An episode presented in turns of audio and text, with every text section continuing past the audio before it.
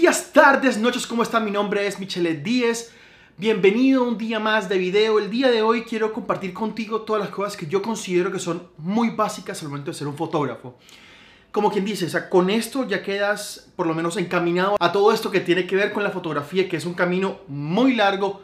En el camino largo es muy costoso, pero como tal hay que empezar en algún lado. La idea de este video como tal es darte esas pautas, esas guías básicas, todo eso que te va a ayudar a decir, listo, por acá en la vuelta. Bueno, vamos con el paso número uno. Y sorry con esto porque sé que mucha gente va a decir, ah, pero es que no, pero para ser fotógrafo necesitas una cámara.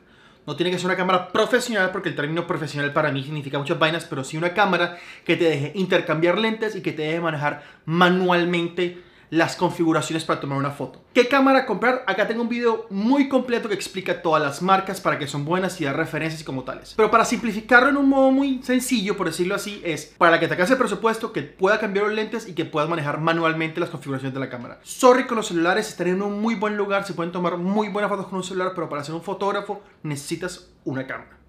Lo segundo como tal, y es muy importante, y de hecho gente con celular también puede hacer esto, pero es aprende de teoría. O sea, aprende teoría de las luces, aprende teoría del encuadre, aprende la composición, aprende el subencuadre, aprende de cómo mostrar figuras masculinas, aprende cómo mostrar figuras femeninas, aprende la teoría del retrato. Hay mucha teoría gratuita de la fotografía al momento de empezar. Tienes que aprender todo esto y devorar todo esto para manejarlo muy bien. Una vez tú combinas esa teoría con una cámara que manualmente te deje configurar toda la parte de la fotografía, vas a comenzar a crecer como fotógrafo. Tercero, siempre toma fotos en RAW en vez de JPG o crudo o como quieras llamarlo. ¿Por qué? En mi opinión, la fotografía está compuesta en un porcentaje de como tal de la foto tomada y un porcentaje de la edición que tú le das. Qué tan exagerado o qué tan sutil seas, qué tan pro o no pro seas, eso ya es otro cuento completamente diferente que solamente con el tiempo sabrás cómo hacer. Pero como tal, nada de eso vas a poder explotarlo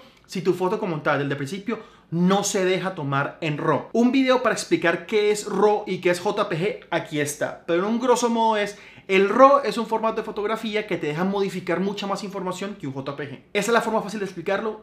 Te recomiendo que te veas el video cuando termines. Todos estos videos los voy a poner abajo en la descripción para que estén enumerados y te puedan ayudar a tener más conocimiento de lo que estoy hablando. Cuarto, aprende a manejar un programa de edición, sean gratuitos como Lightroom para el celular, sean gratuitos como Capture One o sean pagos como Lightroom o como Photoshop. Pero tienes que aprender a manejar uno de esos softwares de edición para que puedan resaltar de verdad tu toque personal al momento de tomar una foto. Yo personalmente, por ejemplo, manejo Lightroom, yo no tengo ni idea de Photoshop y de hecho el video de la próxima semana va a hablar de por qué yo escojo Lightroom en vez de Photoshop, pero espérense para eso. Si, quieren, para que sepan cuándo va a salir el video, suscríbanse al canal, activa notificaciones si estás pendiente de esto.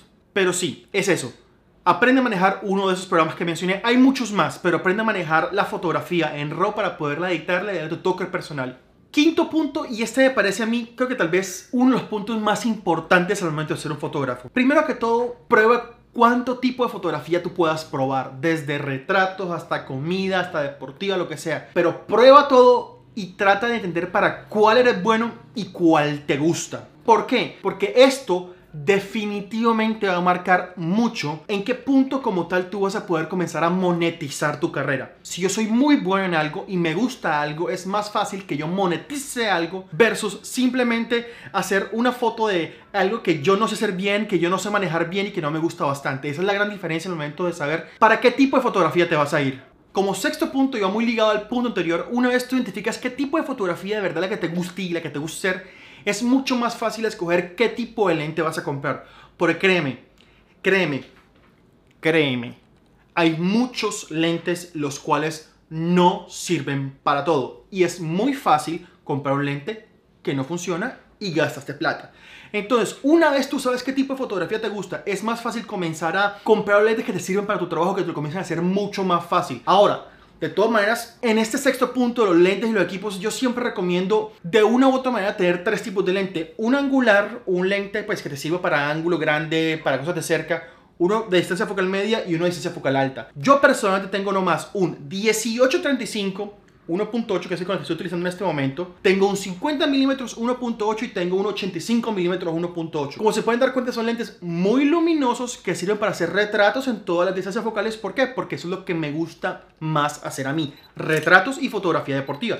Para fotografía deportiva necesitan lentes rápidos y porque necesitas hacer que la acción banana. Aquí les explico por qué la fotografía deportiva necesita lente rápido. Pero como tal es muy importante el momento de comprar lentes, saber qué lentes vas a utilizar. A mí los lentes que yo tengo, yo no me voy a comprar un 70-200 para fotografiar naturaleza cuando yo no lo que hago. Sí me gustaría tenerlo porque es un lente muy versátil, pero no está en mi prioridad de lentes. Eso es muy importante al momento de elegir este camino a fotografía, saber qué lente vas a comprar y por qué. Como último punto te quiero decir, de verdad, practica practica y practica bastante. Ey, cada vez que puedas toma fotos. ¿Por qué? Porque cada vez que tú hagas eso vas a aprender, uno, a manejar mucho mejor tu cámara, saber qué es lo que puede hacer, saber los límites de tu cámara, para qué es buena, para qué es mala. Segundo, vas a comenzar a editar y vas a comenzar a encontrar tu estilo. Tu estilo es lo que va a marcar toda la diferencia del mundo. También te quiero decir lo siguiente, ponte paciente, o sea, no creas que esto de un día para otro, ah, eres el fotógrafo famoso porque hay mucha gente afuera con una cámara haciendo trabajo muy excelente. Tú tienes que primero encontrar tu estilo y encontrarte a ti.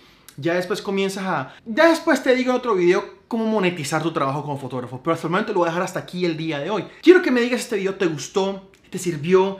Si te gustó, dale like si no te gustó, dale dislike y diga por qué en los comentarios. Quiero saber qué puedo mejorar o dime tú qué quieres saber. Suscríbete al canal si no lo has hecho. Activa notificaciones. Si quieres apoyar este proyecto, te invito a que aquí abajo vistes mi página de Patreon. En la página de Patreon voy a crear una comunidad cerrada en la cual voy a compartir mis presets personales.